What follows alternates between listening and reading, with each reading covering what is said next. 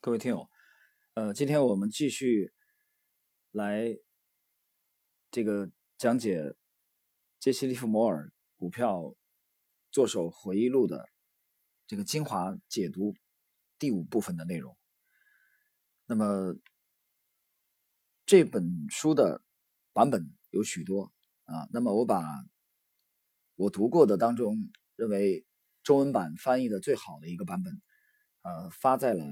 知识星球的之前的这个分享当中啊，这个照片啊，大家可以去关注一下，因为这个版本翻译的太多了啊，但是这个水平参差不齐啊，我都怀疑可能有一些这个翻译的人到底有没有这个做过这个投资啊，投机这个行业，或许都不是啊，可能只是这个懂英文而已。这样的话翻译出来的这个质量的确是呃很难恭维。好了。啊，我们看今天的正式内容。一个人要是想靠这个游戏过活，必须相信自己和自己的判断。这就是我不相信名牌的原因。如果我根据老张的名牌买股票，我必须根据老张的消息卖这些股票，我变成依靠他。如果卖出的时间来到时，老张去度假怎么办？不行的，先生。没有人能靠别人告诉他要怎么做赚大钱。我从经验中知道，没有人可以给我名牌或一连串的名牌，比我自己，比我靠自己的判断让我赚更多的钱。我花了五年的时间，学到怎么聪明地玩这个游戏，足以让我在自己正确时赚大钱。我可能没有你想象那样有那么多有趣的事经验。我的意思是，隔了这么久之后，学习如何投机的过程似乎不很特别。我破产过很多次，那样绝对不好过。但是我亏钱的情形和华尔街每一个人亏钱的情形一样。投机很辛苦，很耗精神。投机客必须时时兢兢业业，否则他很快就不会有什么职业了。那么杰西·利弗莫尔的这个这一段啊。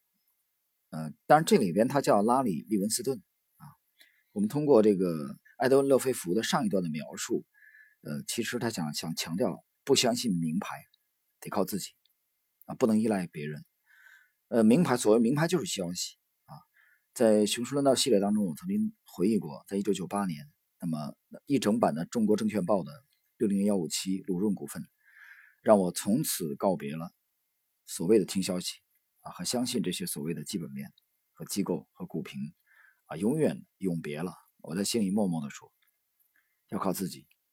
那么，拉里·利文斯顿也强调，投机这个行业的确非常辛苦啊，来不得半点的投机取巧，必须要兢兢业业，否则啊，很快就会失业。好，我们继续。因为我错误的时候只有一件事情，就是亏钱，能够让我相信。我错了，只有赚钱的时候，我才算是正确，这就是投机。那这里作者强调的就是这个行业的特点啊，在昨天节目我还一直强调，这个行业其实很残酷、很直接，呃，只要结果，没有人关心你的过程啊，别人不关心你是努力了三年还是三十年，你的客户只要结果，那就是赚钱。我们继续。我不能告诉你为什么我花了这么多年才学到不应该赌随后几档的小小起伏，而是赌明确啊赌预期即将出现的大波动啊。这里我要解释一下啊，可能有些人不太理解。那么拉里·利文斯顿回忆的这一段啊，短短的一句话、两句话，他其实想强调的是。他花了许多年的时间才明白啊，要放弃对小的价差的这种追逐啊，去赌。他写的很直接啊，用的赌预期即将出现的大波动。那么，利弗莫尔不止一次的告诫后人，大的波动才有可能啊去产生大的利润。而这一点呢，其实许多的业余的人啊，可能终其一生。啊，在市场当中打拼，呃，奋斗，挫折，也没有领悟到。我们继续来看啊，第四章的最后的两段。这就是我第三次试图重返华尔街的情形。我当然一直在研究自己的系统，想找出真正的问题，找出害我在富勒顿公司失败的原因。我二十岁时赚到第一笔一万块，又把钱亏损掉了。但是我知道原因和如何亏掉的，因为我不顾时节，终年交易。因为我在不能遵照自己的系统，不能按照我靠研究和经验得到的系统交易的时候。仍然进场赌博，我希望赢钱，不知道应该在一切合适的时候赢钱。我大概二十二岁的时候，把自己的资本累积到五万美元，却在五月九号那天亏光了。但是那次我知道真正的原因和情况，原因是报纸纸袋报价落后于大盘，加上那个可怕的日子里震荡幅度空前剧烈。但是从圣路易回来以后。或是五月九号的恐慌之后，我不知道自己为什么会亏损。我有一些理论，也就是一些补救之道，可以挽救我认为我在操作中发现的一些错误。但是我需要实际的操作。世界上没有什么东西比亏光一切更能教会你不该做什么。等你知道不该做什么才能不亏钱的时候，你开始学习该做什么才能赢钱。你懂了吗？你开始学习了。那么上述的啊第四章的最后的两个自然段，呃，作者强调把对他之前的操作做了一个反省，他特意的强调，你要知道，首先你得知道啊，有一个先后顺序啊。很多人来了以后，就是到股市来或者这个期货市场来说，我要获利，我要赚钱啊，哭着喊着要赚钱，怎么赚钱？你得进攻啊。但是作者强调的不是。他强调的是，首先知道你不不该做什么才能不亏钱，然后你再学习做什么才能这个赢钱。这就是我们讲的啊，先立足于防守。这个和武术是一贯的，和围棋也是一贯的啊。围棋防守不好的这个围棋手，他的在大赛当中成绩是不可能走得很远啊。其实拳击也是一样啊，你得防守好。首先不被对手击倒，啊，拳击比的是点数，对吧？你防守都不好，进攻再犀利也不行。所以防守非常重要。那么在我们股市，在期货市场、投机这个市场来说，防守就是首先不亏钱。所以利利文斯顿强调，首先学会不亏钱。啊，我举个例子啊，比如说，呃，我们今天更新的这些内容曾经谈到过，啊，对两个板块的呃迷惑，就是看不懂了。或者说认为它短期的这个进攻性效率应该已经不高了啊，所以我是跟朋友来跟我沟通的时候啊，我的建议是考虑还是先出来。当然了，我这判断也可能是错误的啊，也可能随后几个交易日这两个板块就大涨了，银行和券商也可能。但是呢，这就是几率的问题。我从图表解读认为这两个板块短期的进攻性啊已经效率比较低，所以我不想随后。这个一个阶段啊，出现它下跌来承受这个结果，所以我先做好防守。这个时候我并不是很在乎盘面有没有新的标的，我可以马上介入，啊，就是我马上换股可以去赚钱。我先考虑怎么样不在这个板块继续亏钱，啊，所以这是很大的区别。大家交易的过程中一定要注意这一点。接下来我们学习这个杰西·利摩尔股票作手回忆录的第五章啊，第五章的这个名称。名字叫题目叫不要失去你的部位啊，这里的作者翻译的叫部位啊，也有翻译成这个位置。我们看看利文斯利文斯顿的这个回忆，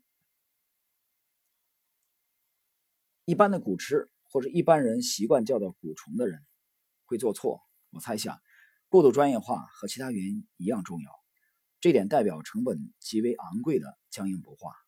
毕竟投机游戏不完全都是数学或一套套的规则，不管主要的法则有多严格，即便在我看盘的时候，也牵扯出一些超出纯粹算术的东西。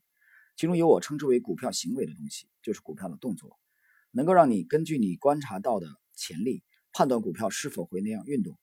如果一只股票的动作不对，别碰它，因为不能精确判断哪里出了问题。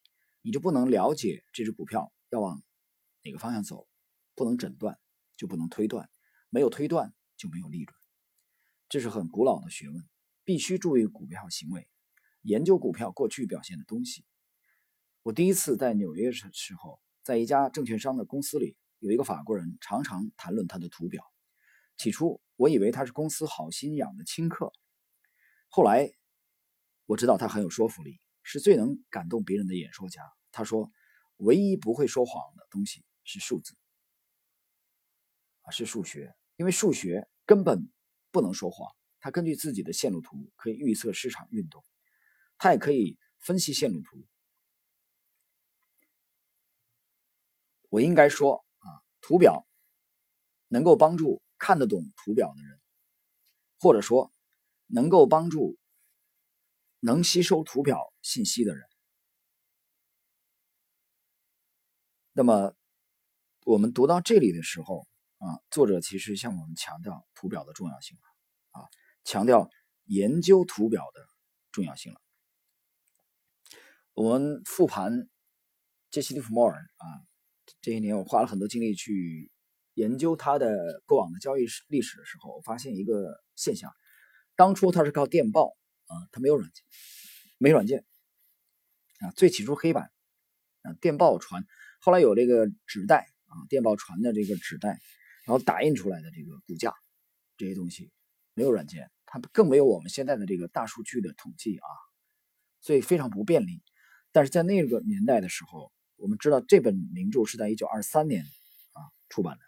美国威利公司出版的，一九二三年。那么杰西·蒂弗莫尔是这个一八七七年啊出生在马萨诸塞的。这本书呢是一九二三年，但是呢他已经强调了这个拉里·利文斯顿回忆录中强调了图表的重要性，研究图表的重要性。呃，但是在据我知道，在我们现有的听友当中，很多人还没有。意识到这一点，很多人在平时交易和学习的过程中，还是花了很多的精力啊，在其他的方面。好，我们继续来学习第五章啊，第六十六页。如果大势看好，连世界大战也不能阻止股票变成多头市场。逗号，如果大势看坏。就是世界大战也不能阻止市场变成空头市场。一个人想赚钱，所需要知道的一切只是评估大势。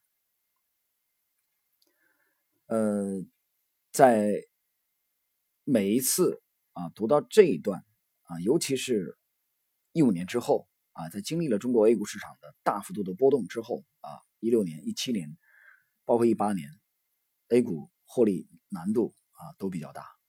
那么，尤其是今年之后，每次再去重读这部名著，读到这一段的时候啊，我觉得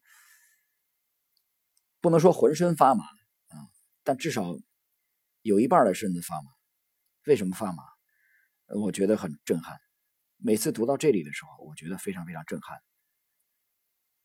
拉里·利恩斯顿他讲述出了利弗莫尔操作的精髓。啊，这个精髓的原则的其中一条，啊，我们这一期的今天的精华，就是作者强调，想赚钱所需要知道的一切就是评估大势。他用的只是，就是仅仅需要的意思。你只要把大的趋势判断清楚了，那么作者后边也没讲，为什么没讲？因为他觉得不重要啊。你只要把大事先判断清楚，其他的都是从属于这个判断之下的。那么，所以昨天节目我也曾经回顾了啊，我们呃在回这个在评论呃王经理啊之前非常出色的公募的代表人呃王阳伟经理的这个产品清盘的这个事件的时候啊这个新闻的时候啊我也感慨，就是我们这几年比较幸运啊比较幸运的一个原因，除了运气以外，还有一个重要的原因，就是因为就在于我们对大势。判断的比较清晰，而且坚定的在执行它。这个坚定的执行的过程中，我们并没有因为短期的这种回撤动摇我们的信念，因为我们分析了宏观的这个方方面面，我们认为当初支撑我们的逻辑体系得出来这个结论、这个判断啊，并没有明显的迹象去逆转它，所以我们才能这么坚定。所以从一五年之后，我们才能做到坚定的在 A 股市场低配低配。那么也由于这个原因，我们才能守住一五年的啊利润丰厚的利润。那么由于我们在这三年对 A 股市场保持低配的这种态度和操作啊，我们的心态非常非常的轻松。我们是间歇性的用麻雀战。啊，听我之两年之前的节目啊，不断的讲，就是游击战和麻雀战，灵活的，像粟裕将军的苏中七战七捷一样，不跟你多纠缠。啊，是经常常年的长时期的保持空仓，这是在熊市当中生存的一个重要的法则。熊市当中，首先拼防守，啊，谁的防守强？防守。强的一个重要的标志就是你会不会空仓，善于不善于空仓，有没有耐心经常的空仓。那谁来决定你什么时候空仓还是不空仓的？就是你的系统有没有筛到合适的标的。那谁来决定你能不能筛到合适的标的呢？那就那又取决于你有没有专业的系统啊，这是另外的问题了。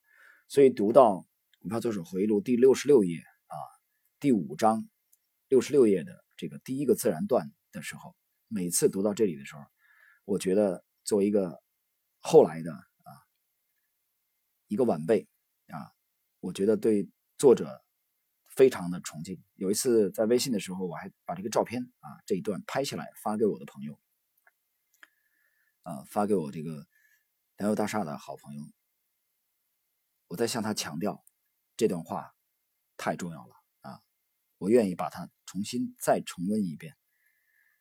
一个人想赚钱，所需要知道的一切只是评估大师。我们继续。我无意这样谈论的离题太远，但是我想到自己在华尔街的最初几年，就忍不住这样。我现在懂了我当时不了解的东西，我也想起自己无知所犯的错误，因为这些错误正是一般投机客年复一年犯的错误。呃，朋友们啊，最后这一段。拉里·迪文斯顿向我们强调了每一个人啊都会犯的错误。那么，如何正确的认识这些错误？啊，犯了错误并不可怕，那么可怕的是没有从其中的啊汲取经验和教训啊，这才是最可怕的问题。我们继续来看第五章。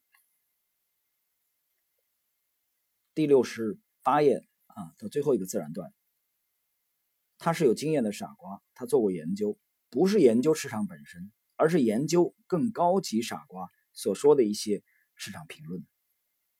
同志们，这是拉里·利文斯顿的啊，对他身边的一个投机者的评论。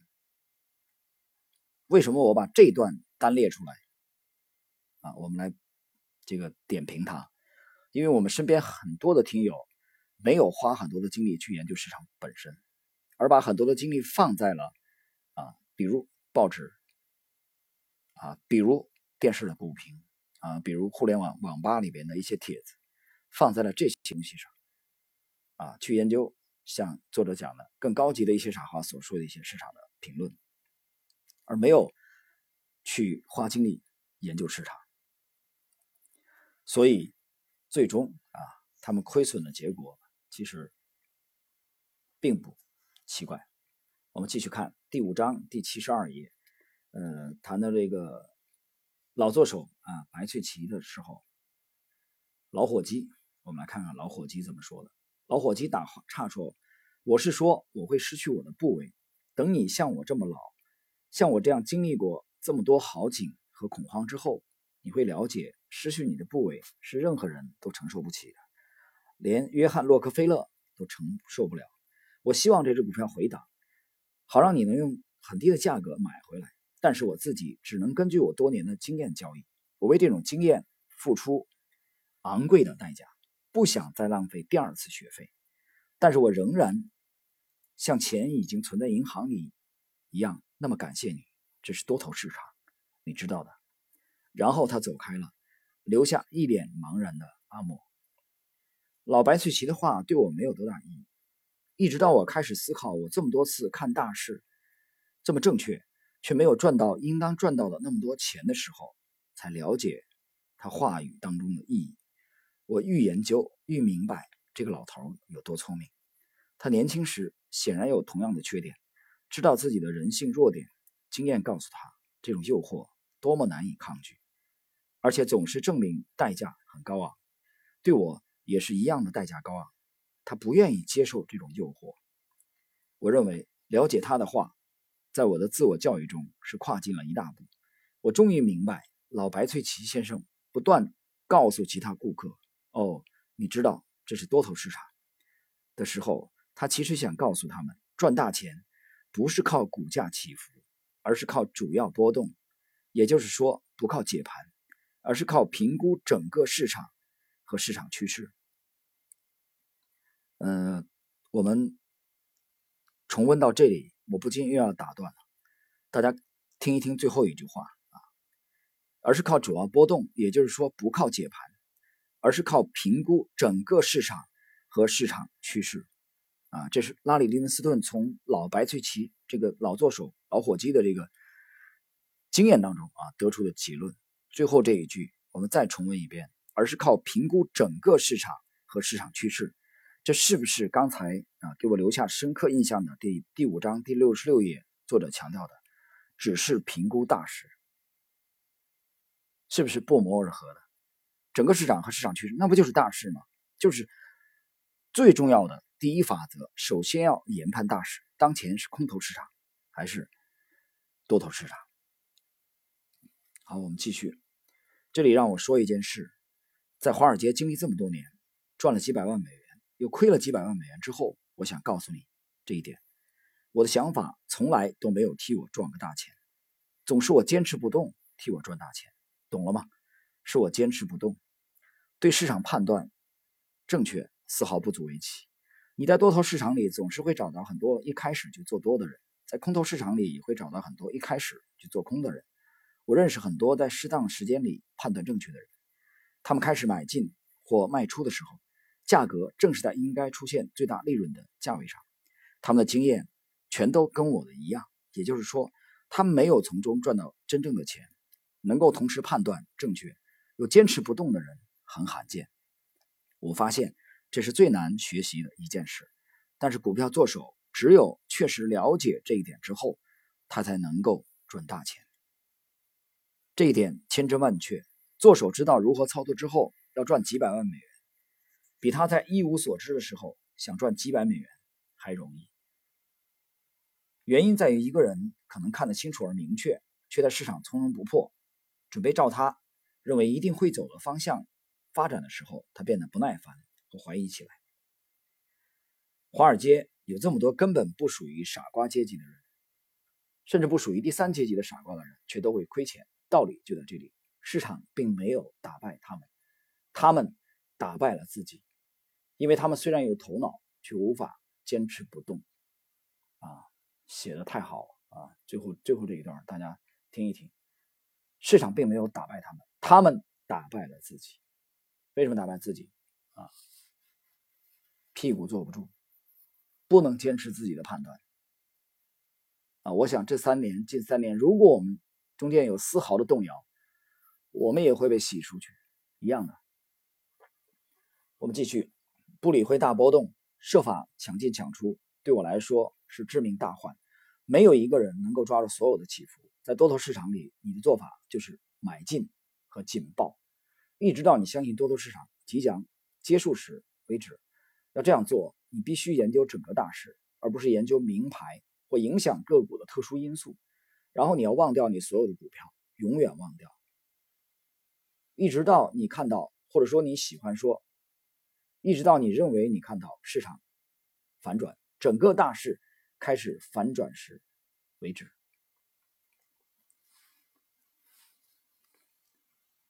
我们继续第五章的第七十四页最后一个自然段，一个人对自己的判断没有信心，在这种游戏中走不了很远。这些大概是我学到的一切。研究整体状况，承接部位，并且坚持下去。七十五页啊，第二个自然段。如果说我这么慢才学会这一切，是因为我靠着自己的错误学习，在犯错和了解错误之间，总是要有一段时间流逝，而且在了解错误，并且正确判定错误之间，还要耗费更多的时间。